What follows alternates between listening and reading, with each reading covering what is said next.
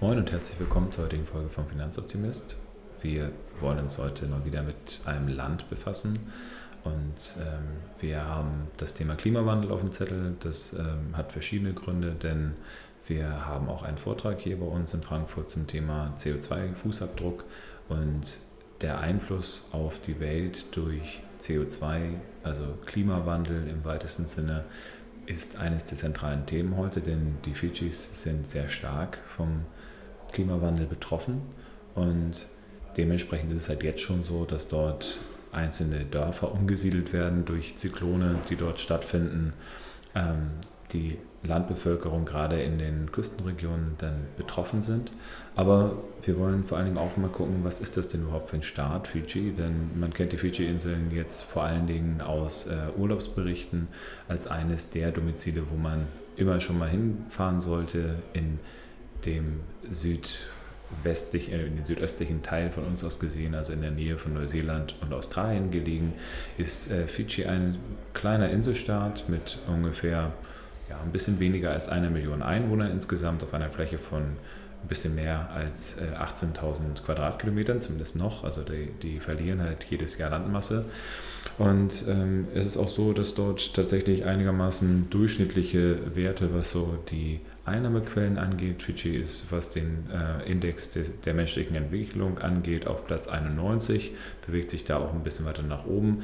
Und ähm, da gibt es verschiedenste Gründe für, warum das doch noch relativ weit unten liegt. Denn wir haben äh, in den Fidschis eine ähm, relativ große Besonderheit, denn es war ursprünglich eben auch mal eine Kronkolonie von Großbritannien, von dem Vereinigten Königreich und ist dann 1970 unabhängig geworden und hatte im Verlauf dieser Zeit vier Militärputsche im äh, zu verkraften. Und ähm, diese Militärputsche haben verschiedenste Gründe. Zum einen auch dann die ethnischen Unterschiede, ähm, denn es ist dort so, dass es ähm, Inselureinwohner gibt und es gibt eben einige indische Zugereiste. Und jetzt ist es halt so, dass es einen sehr großen Exodus, um das mal so zu nennen, also eine große Auswanderungswelle von Indern gibt, die sich aus den Fidschi-Inseln wieder woanders hinbewegen. Mittlerweile ist es so, dass ähm, so ein bisschen Ruhe eingekehrt ist. Ähm, mit dieser Ruhe ist es auch so, dass dann entsprechend auch wieder die, äh, die zugereisten Zahlen dann steigen, denn wir haben äh, ungefähr die Hälfte nochmal obendrauf, wenn man alle äh, Touristen dann, dann dazu zählen würde. Wir sind so ungefähr bei 400.000 Besuchern pro Jahr, die dann die Fidschis besuchen und damit ist der Tourismus auch eine der größten äh, Einnahmequellen, die die Fidschis haben. Und dementsprechend ist es halt schon problematisch, wenn gerade die Küstenregionen, die dann besonders für die Touristen interessant sind, überflutet werden. In den inländischen Regionen von den Fidschis ist es so, dass dort vor allen Dingen Zuckerrohr angebaut wird. Das ist eine, ein Erbe aus der britischen Kolonie. Und ähm, da gibt es dann auch gewisse Absurditäten, die sich jetzt äh, ergeben, denn Großbritannien hatte relativ große EU-Subventionen dann auf die Fidschis umgeleitet, was der äh, Welthandelsorganisation dann irgendwann äh, nicht mehr gepasst hat. Und dementsprechend wurde das dann runter reduziert. Und dementsprechend trotz der großen, ähm, also trotz des guten Preises für Zucker, den es in der Welt gibt, weil Zucker jetzt oder Zuckerrohr verarbeitet werden kann zu Ethanol, der jetzt eben als Ersatzstoff für Benzin genutzt werden kann, ist es so, dass durch diese Reduzierung der Subvention ca. 39 Prozent weniger für den Zucker reinkommt. Und äh, das ist durchaus eine dramatische Entwicklung, denn auf den Fidschis ist es so, dass dort der Zuckerrohr immer noch mit der Hand abgebaut wird und das macht natürlich die Produktion deutlich teurer, als wenn ich große Flächen in Brasilien nutzen kann, um dort die Zuckerrohrplantagen anzubauen und dort maschinell dann zu ernten. Die Fidschis sind in letzter Zeit durch verschiedenste ähm, Entwicklungen bekannt geworden. Zum einen ähm, hat wahrscheinlich auch jeder von euch mitbekommen, dass sie die Olympiagoldmedaille im Rugby gewonnen haben. Damit sind sie die ersten Inselstaaten, die überhaupt eine Goldmedaille gewonnen haben. Das ist äh, eine sehr positive Entwicklung, die man dort sehen kann. Aber auch ein negativer Aspekt, äh, die Fidschis sind äh, als Vorsitzender dann der Klimakonferenz eingeladen worden, haben aber selber auf, ihrem Insel, auf ihrer Insel nicht genug Platz gehabt. Deswegen hatten wir das zweifelhafte Vergnügen, dann als Gastgeber für die Klimakonferenz in Bonn zu fungieren. Und ähm, da muss man eben auch sagen, da wird dann auch sehr deutlich klar und greifbar, dass ähm, die äh, Klimaentwicklung eine problematische Form angenommen hat.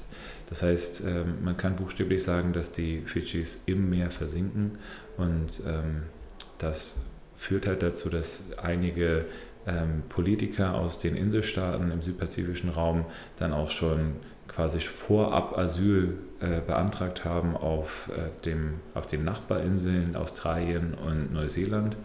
Und ähm, daran merkt man halt schon, wie extrem die Situation dann dort ist. Denn es äh, ist so, dass im Südpazifik die Klimaerwärmung deutlich extremere Formen annimmt, als es äh, im, in anderen Teilen des Pazifik dann aussieht, beziehungsweise an anderen Teilen, wo, die, wo das Wasser tiefer und dementsprechend auch kälter ist.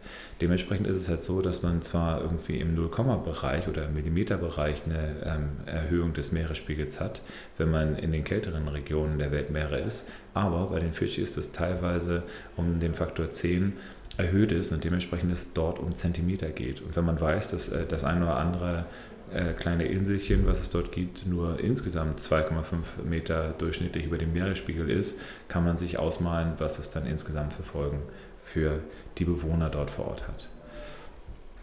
Also von daher sollte man eben schauen, dass wir jetzt Maßnahmen ergreifen und äh, gucken, was wir dann dafür tun können, dass die äh, Klimaerwärmung sich nicht nochmal extremisiert. Also das heißt, ähm, ja, hört euch dann auch mal meinen Podcast mit der neben äh, Hannah Helmke an, denn die hat bei Race, äh, Right Based on Science den Fußabdruck von einigen Konzernen in Deutschland gemessen und möchte damit aufmerksam machen, was wir tun können, um den Klimawandel nicht weiter zu verschärfen und die größten Klimasünder sind natürlich die, die euch allen bekannt sind. Da geht es dann um die großen Konzerne mit drei Buchstaben, die was mit Energieversorgung zu tun haben. Da geht es aber natürlich auch um Fleischproduktion, weil der CO2-Fußabdruck von Fleischproduzenten ist natürlich desaströs.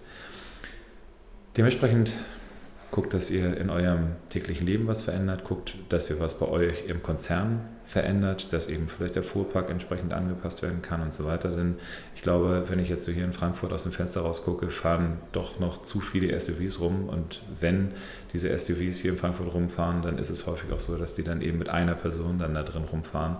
Das finde ich halt eine absolute Katastrophe und dementsprechend sollten wir alle mit anpacken, damit wir auch weiterhin ne, als Urlaubsweltmeister auch äh, vielleicht nochmal in Regionen fahren können, die vielleicht auf einem tieferen Meeresniveau liegen als wir. Und das muss dann nicht mal Fidschi sein, sondern ich denke auch Niederlande und äh, alle anderen Staaten, die so an, äh, an Küsten, in Küstenregionen reich sind, werden ihre Probleme damit bekommen. Also lasst es uns gemeinsam anpacken. Ich bin optimistisch, dass ihr mir dabei helfen werdet. Stimmt auch das nächste Mal wieder weiter ab. Ich freue mich darauf. Ich äh, wünsche euch noch einen schönen Nachmittag, Abend oder Morgen, je nachdem, wann ihr mich jetzt gerade hört. Und ich freue mich, wenn ihr mir weiter gewogen bleibt. Bewertet mich auf Facebook, also gebt mir gerne ein Like oder äh, ein paar Rückmeldungen, was ihr noch gerne mal hören wollen würdet. Ich freue mich aufs nächste Mal, euer Finanzoptimist.